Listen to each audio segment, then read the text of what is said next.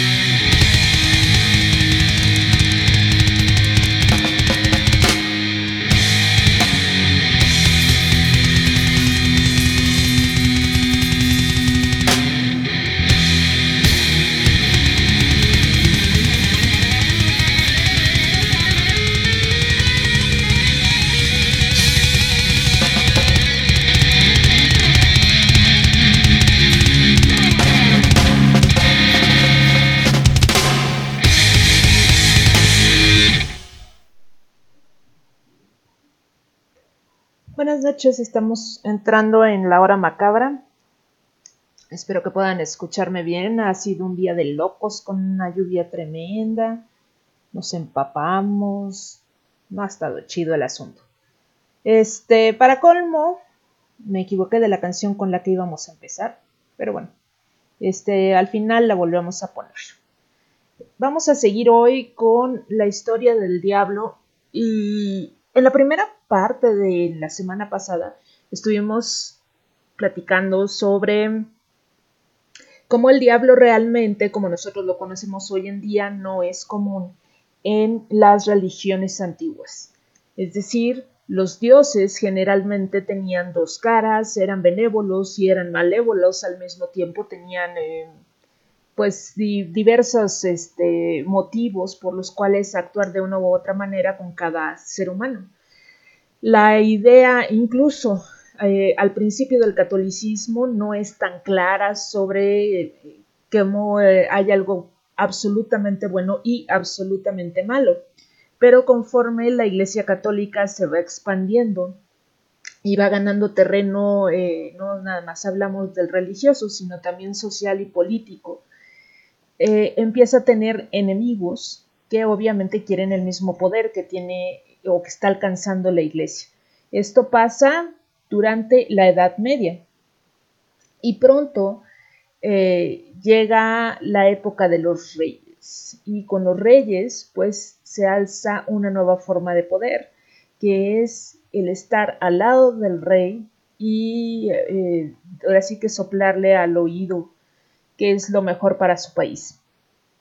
Esto eh, desde luego es un poder que la Iglesia Católica desea y que obtiene en base a la persecución de otras religiones, eh, como los cátaros, a quien eliminaron completa y absolutamente, los protestantes, los judíos, los moros, eh, y bueno, otras religiones que como la de los cátaros ni siquiera conocemos hoy en día porque su población fue completamente eliminada. ¿Qué forma hubo de eliminarla? Bueno, pues para eso se satanizó a los dioses antiguos y a los dioses de otras religiones. Se tomaron varios elementos de otros dioses, como por ejemplo el dios Pan o Loki, eh, y se incorporaron a la imagen de Satanás, como por ejemplo los cuernos, las patas de macho cabrío, el pelaje, Todas estas cosas en realidad provienen de otros dioses que no eran malos necesariamente, sino em, pues eran dioses más cercanos a la naturaleza. Muchas veces dioses o diosas de la fertilidad. Eh, de ahí que pues tuvieran características animales, animales perdón, como cornamentas. Incluso hablamos de que el diablo por mucho tiempo fue color verde, porque eh, ese era el color de los dioses de la naturaleza, antes de llegar a su color rojo Coca-Cola. Eh, pero, bueno, eh, se instaura la Iglesia Católica y se instaura con ella la persecución de otras personas y religiosas por medio de la Santa Inquisición. Realmente no podemos separar a el diablo o Satanás o Belcebú o como quieran llamarlo de su historia con la Santa Inquisición y la persecución de otras personas. Y mientras en Europa nos acercamos hacia los 1600 y el pueblo se ha vuelto sumamente moralista, el arte lo empieza a reflejar, como ya hemos platicado, no solo en sus obras pictóricas, sino también en su escritura, en la que nace lo que conocemos hoy como la nota roja, muy inspirada en la literatura de Camus, quien gustaba de explorar sobre todo el tema del matrimonio, la mujer y el adulterio, que eran castigados por un Dios implacable, con terribles castigos, por ejemplo, hay uno de sus cuentos en los que un marido celoso le da de comer a su esposa el corazón de su amante. Ese eran el tipo de historias aleccionadoras perdón, de la época. Y las noticias, pues obviamente seguían el mismo corte. Hay una en específico de 1582 y no estamos hablando de una cuestión religiosa, estamos hablando de una virtualmente nota de periódico que dice, caso milagroso, inaudito y espantoso, el de una joven flamenca de la ciudad capital del ducado de Brabante, que por vanidad y demasiada atención y gorgueras plegadas a la última moda, es decir, su falda, fue estrangulada por el diablo, y su cuerpo que yacía en el ataúd después de este castigo divino, se transformó en un gato negro en presencia del pueblo reunido. Eh, recordamos que obviamente con la persecución de brujas y de servidores supuestos de Satán, pues también se da la persecución específicamente de la imagen de la mujer, de su sexualidad y esta tremenda dualidad que es eh, la matriz, que puede dar vida, pero que también eh, con la menstruación puede dar muerte. Entonces se ve como una creadora del caos de parte de Satanás en la tierra. Eh, pero bueno, para el momento de los 1600, la Edad Media pues realmente ya terminó, terminaron los feudos, la cacería de brujas va para abajo, excepto en el área de España. España llega tardecito a este, esto de la cacería de brujas y eso nos termina cayendo a nosotros en América Latina, por desgracia. Eh, nos llega directamente toda su influencia. La monarquía, sin embargo, en Europa pues estaba realmente firme y Satanás había empezado a tener eh, un papel medio menos trascendental. Él pues ya había cumplido con lo que tenía que hacer, que era acercar al pueblo a la obediencia absoluta a la iglesia y al gobierno. En lugar de rebelión, el diablo había sido un instrumento más de Dios para que éste gobernara en la tierra. Vamos con una canción de España del famosísimo grupo Ángeles del Infierno. Esto va a ser Maldito sea tu nombre.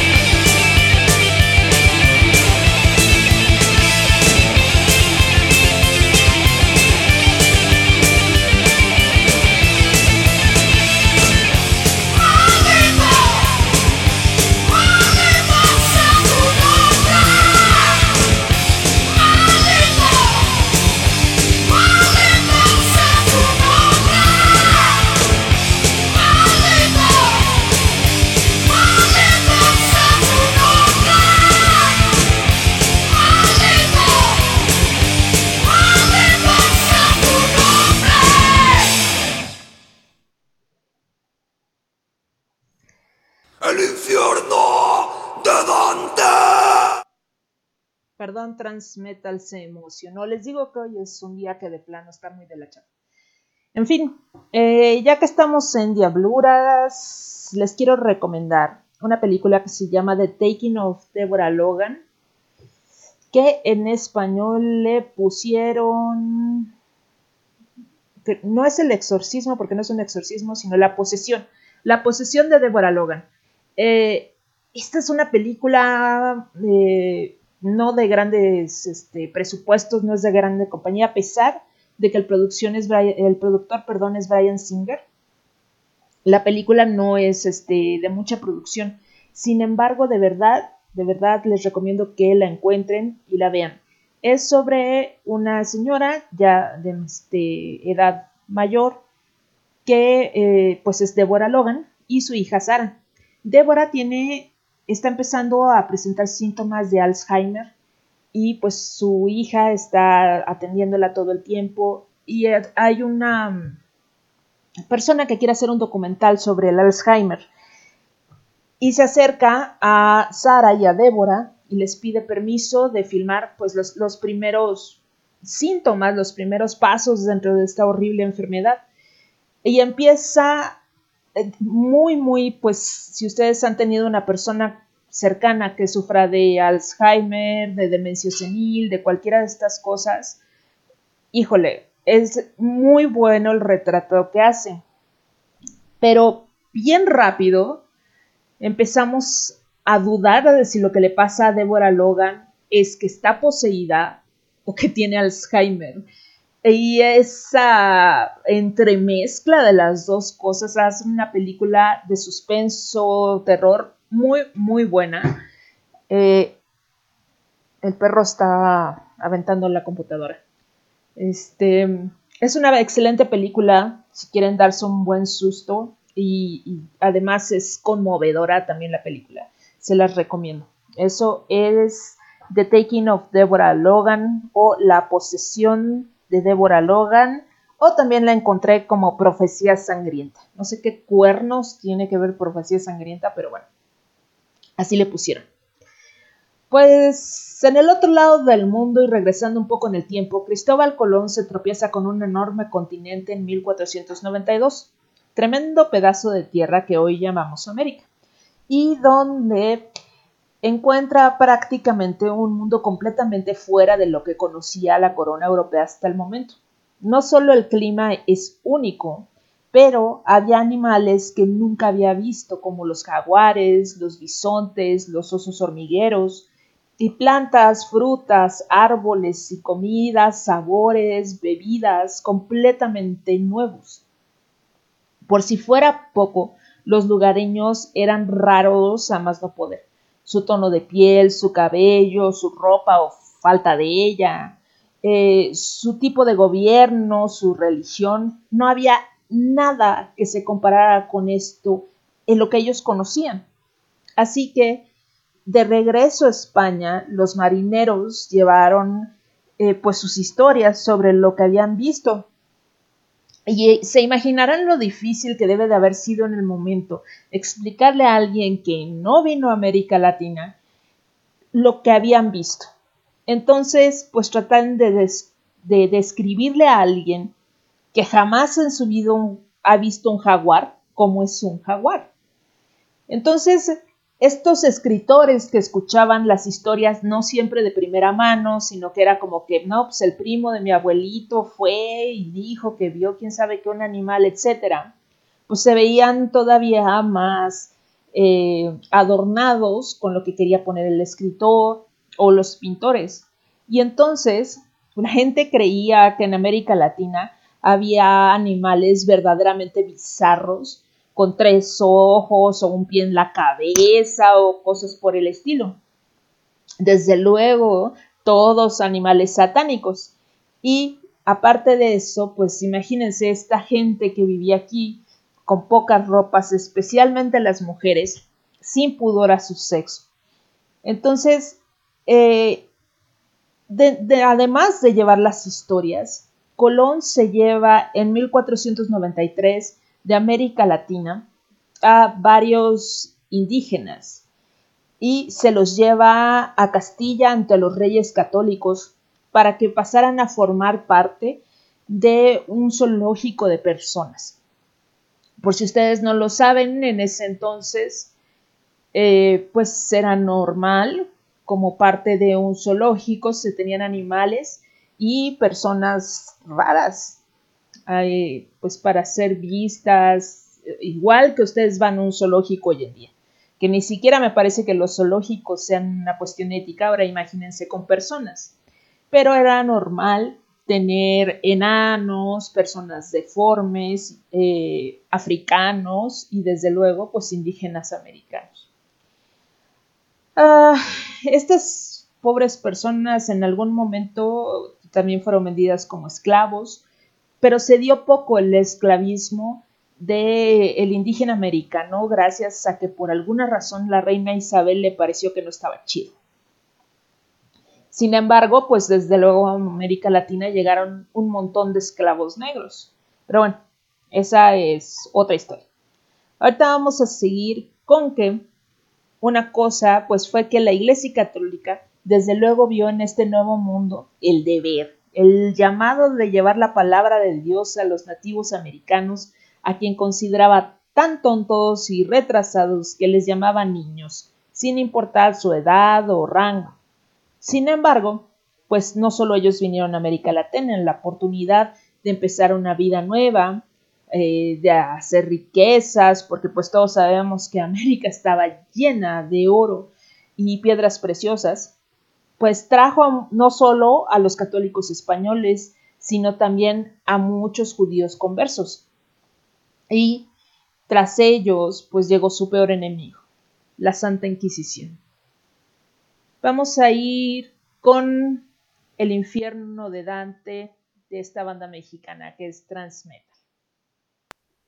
El infierno de Dante.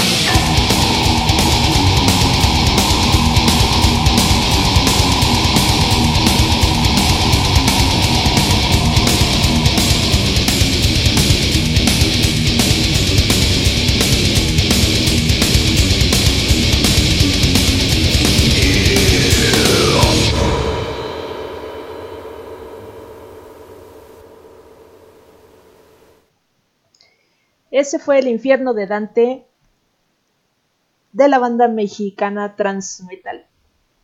Y como dato curioso, de esas cosas raras que soy yo, Dante se inspiró para su visión de el infierno y el demonio en el rey Felipe IV de Francia, también conocido como Felipe el Hermoso. No confundirse con Felipe el Hermoso de España, sino antes de él, Felipe el Hermoso de Francia, que a mi gusto no estaba muy hermoso, pero este, el gusto se rompe en, supongo, en miedo de que te vayan a ejecutar, porque Felipe el Hermoso de Francia fue un gran ejecutor que expulsó a los judíos, los asesinó también eh, a los templarios. Y gracias a que él ejecutó a los templarios y terminó completamente con su eh, orden, es que tenemos el miedo a el viernes 13 o más específicamente al número 13, ya que los templarios fueron asesinados el 13 de octubre de 1307. Eh, siguiendo con las cosas del diablo, me gustaría que me dijeran cuál es su película favorita de que tiene que ver un diablo o que tenga que ver con posesiones. Yo supongo, o para mí, eh, después del exorcista prácticamente no hay nada que decir en el asunto de películas de posesiones. Realmente todo lo que se ha hecho después es una copia de El exorcista en alguna forma, como que todavía no inventan algo nuevo. Pero si tienen la oportunidad, les recomiendo mucho ver las dos temporadas, únicas dos temporadas que hubo de la serie de televisión del exorcista. Fueron excelentes. Y también les recomiendo Evil, que es con este actor que ahorita hace de Luke Cage de Marvel. Él es un eh, estudiante de la Iglesia Católica, va a ser sacerdote y trabaja para la Iglesia Católica descifrando cuando una persona sí está poseída o tiene una enfermedad mental. Eh, para esto se apoya en una psicóloga que es completa y absolutamente atea. Y cosas muy raras, pero que también pueden ser atribuibles a enfermedades mentales, empiezan a suceder alrededor de ellos. Por ahí sale en una pesadilla, o varias pesadillas, un demonio eh, de piel negra como si fuera una víctima de un incendio. Está súper chido. Les recomiendo realmente. Eh, Evil se llama la serie. Bueno, pues vamos a regresar a México en 1520 cuando llegan la orden franciscana, la agustina y la dominica. Eh, esta última fue la orden que llevaba los procesos de la Santa Inquisición en Europa con la labor, llegan aquí, a, de evangelizar a los nativos del lugar. Y en solo 60 años lograron tener más de 800 sacerdotes trabajando en la Nueva España. Similar a la evangelización, de los grupos de otras religiones en Europa, los grupos nativos de América Latina tenían cierta oportunidad de errar al momento de ejercer su nueva religión. Como ya lo he dicho, ellos no eran tomados en cuenta como adultos, sino como niños que podían cometer errores sin malicia. Es decir, que a la hora de rezar, por ejemplo, podían no hincarse o no sé, cosas que uno daría por hecho que todos los católicos hacen y en lugar de acusarlos de no ser buenos católicos, pues se decía, ok, bueno, es una nueva religión, igual y no entendieron que aquí este, se tienen que hincar. Los castigos para estas personas solían ser de contrición, es decir, pues se les mandaba rezar, se les pedía que volvieran a hacer el acto, eh, cosas así que no fueran realmente en contra de su cuerpo o que fueran castigos exactamente corporales. Y en orden de que el catolicismo se, se absorbiera mejor y más rápido, pues se alentó muchísimo el sincretismo. Así como estábamos hablando ahorita del sincretismo del demonio, con por ejemplo Loki o el dios Pan y su cornamenta y sus patas de cabra, también como se fomentó eh, la imagen de Thor, barbado, y la versión rubia, porque hay dos, imágenes de Thor. Hay un Thor rubio y un Thor de pelo rojo. es más probable que Thor hubiera tenido el pelo rojizo, pero bueno, este, es- mitológicamente hablando.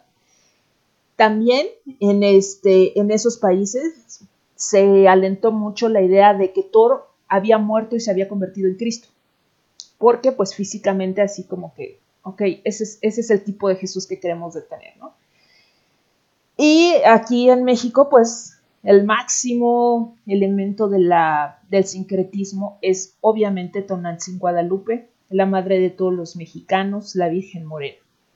Pero del otro lado, de la parte del diablo y sus esbirros, pues también hubo sincretismo.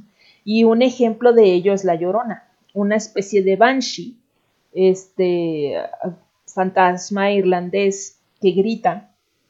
Así también, pues está la Llorona con una historia este, aleccionadora como la de Camus, que es capaz de asesinar a sus propios hijos, eh, siguiendo con este tema de la mujer como representante del diablo y del caos en la tierra. Hay la, la, cantidad de sincretismo en México es absolutamente ridícula, no es el mismo catolicismo de América Latina que, incluso entre los países de América Latina, que el de Europa. Vamos a decir que en Haití, por ejemplo, entre Haití y México, pues ambos países son católicos, sin embargo, todos sabemos que eh, en Haití pues se usa más el vudú, que también hay mucha santería, eh, que son como dos versiones similares de lo mismo, y que pues son sus dioses antiguos vestidos o transformados en los nuevos santos católicos. De igual forma que aquí, muy comúnmente podemos entrar a una carnicería, a una estética o a cualquier cosa por el estilo, y vemos una cruz y vemos un changó, o vemos este, que tienen estos platitos con arroz y cosas así, que son, que son elementos más bien pues de tributos a dioses de la fecundidad y cosas por el estilo. Además de eso, pues nuestra tercera raíz, que es la raíz africana, que les decía yo, los españoles traen muchos esclavos africanos, especialmente a nuestras costas, de ahí que nuestras costas la sangre negra sea mucha, ya sea en Acapulco o por el lado de Veracruz, pues ellos también traen sus propios dioses y de repente hay una mezcolanza tremenda en México. Vamos, vamos a variarle, porque hemos estado escuchando música en español, vamos a variarle con Black Sabbath y Nif. Y mientras les cuento que creo que uno de los mejores diablos que ha habido en pantalla es el de la película de leyenda con Tom Cruise. Este diablo es el mismo, mismo It, es el mismo actor y es el mismo actor del show de terror de Rocky. Y qué bárbaro, me parece que es hermoso, hermoso su maquillaje. Y por último quiero decirles que si nos están escuchando pero no están platicando con nosotros, me avisen y podemos meterlo a el Messenger. Ah, dice Alan que le gusta el de Jeepers Creepers. Y es cierto, el de Jeepers Creepers este, está bastante padre, el de la 1 y 2. El de la 3, que es una película horrenda y que le metieron ya acá este, mecanismos y no sé qué tantas cosas, hijo. Hasta el maquillaje sufrió, pero la primera de, de Jeepers Creepers es muy buena. Y sí, ya sí yo coincidimos en que el Diablo de Leyenda, súper maquillaje, que también me recuerda mucho al de The Peak of Destiny, eh, que es este uh, Dave, se me olvidó, ex baterista de Nirvana. Eh, a ver si ahorita consigo la canción y la escuchamos. Mientras esto es Black Sabbath con Nif. Thank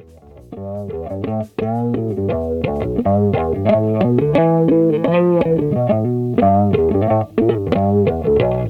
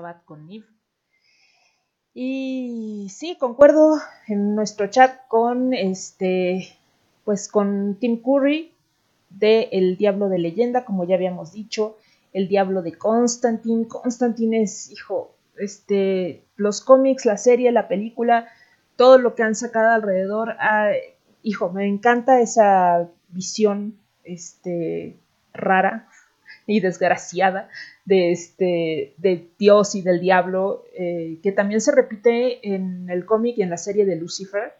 Y creo que todavía más chido en la serie y el cómic de Preacher. Nada, en Preacher no vemos al diablo solamente vemos a Dios pero sí parece que ahí les encargo. Está súper súper padre la visión. Y desde luego que otra visión rara sobre eh, dioses mitológicos, pues es la de American Gods. También es una serie que ahorita todavía está eh, ¿cómo se eh, va a ser en su tercera temporada, me parece. Y híjole, buenísima, ¿eh? Eh, se las recomiendo. También, también otro demonio súper chido es Hellboy, desde luego, con sus, este, con sus cuernos que siempre se los está puliendo, porque tiene miedo a convertirse en un demonio en forma, ¿no? Hijo, me encanta, me encanta Hellboy. Y también está el papá de eh, Raven, de Teen Titans. Eh, también me parece un demonio bastante chido. No me gustó mucho en la serie, estaba muy sencillo, pero en las caricaturas sí se ha visto muy padre, especialmente en la película de la Liga de la Justicia contra los Teen Titans. Me parece que se ve súper chido. Continuando. Pues fíjense que el Tribunal de la Fe de la Santa Inquisición fue establecido en México en 1571.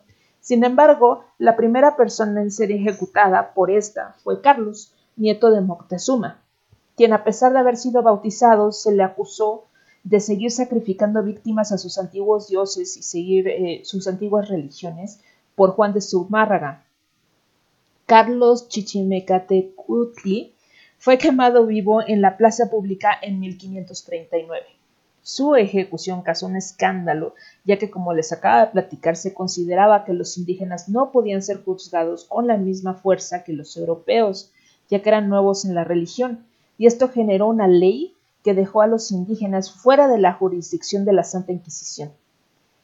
Y, sin embargo, podemos decir que la Santa Inquisición mexicana fue de las más crueles y fue de las pocas que aceptaron denuncias de padres contra hijos e hijos contra padres, a pesar de que estas confesiones fueron sacadas bajo tortura. Es muy curioso porque en México, de hecho, muchas personas no saben que existió la Santa Inquisición. Es algo de lo que no se habla.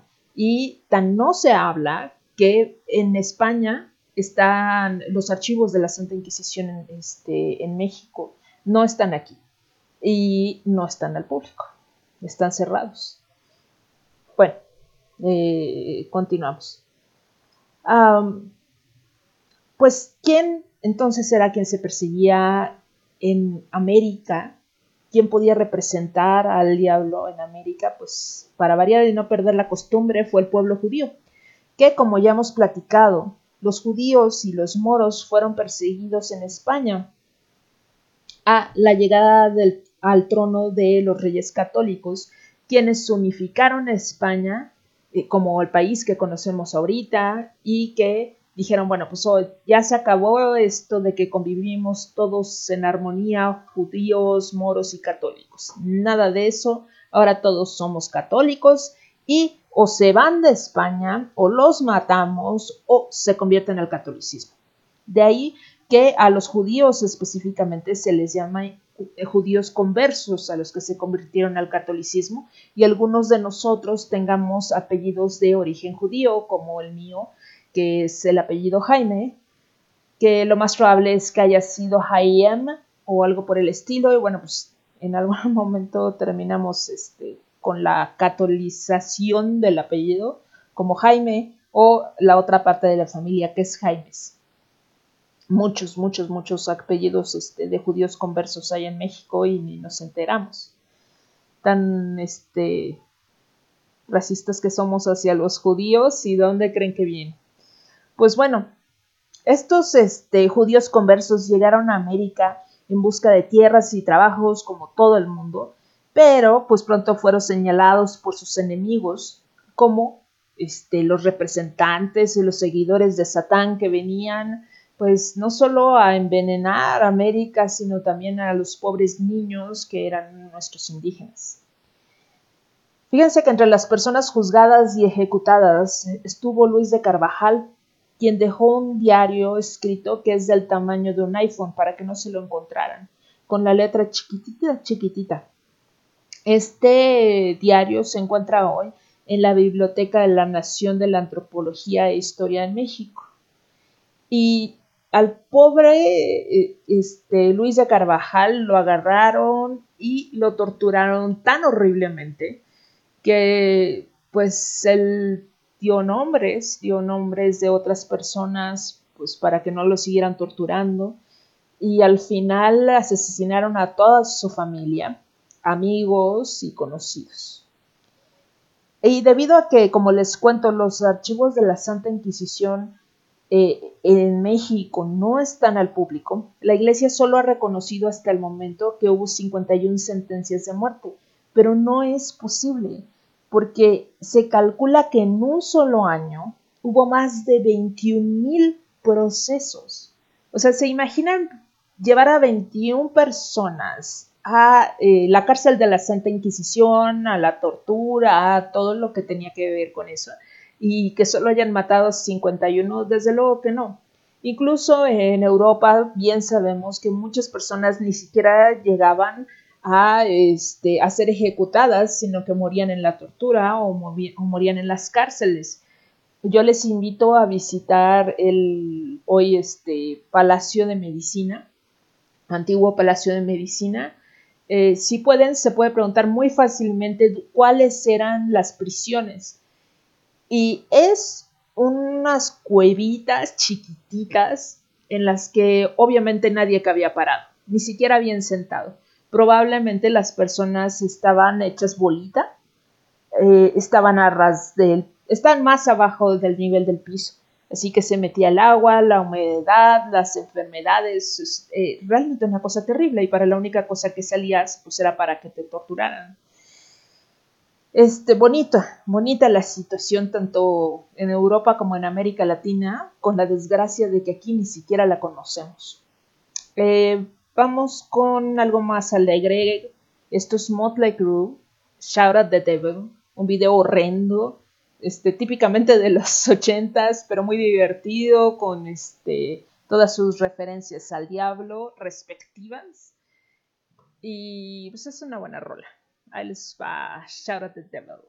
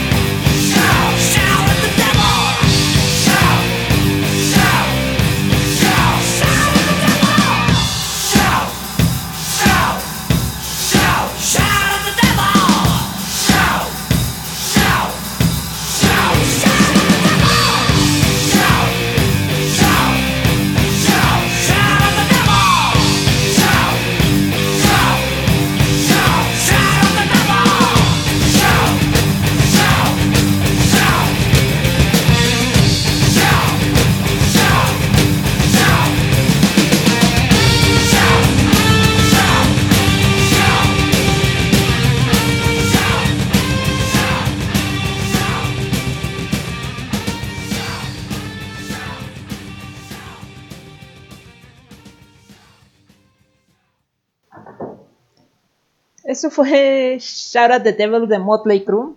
Perdón la risa, pero ahorita se escuchó como que a un vecino se le cayó, no sé si una maleta o qué, pero se escuchó fuertísimo. O a lo mejor ya fue el diablo interviniendo en el programa.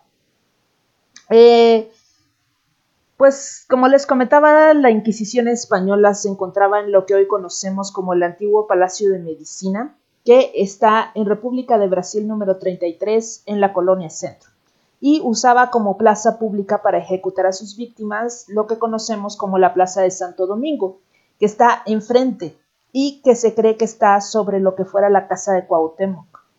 Es, es curioso porque allí, pues como ustedes saben, la Iglesia Católica construyó casi todas sus iglesias de la zona están sobre propiedades prehispánicas.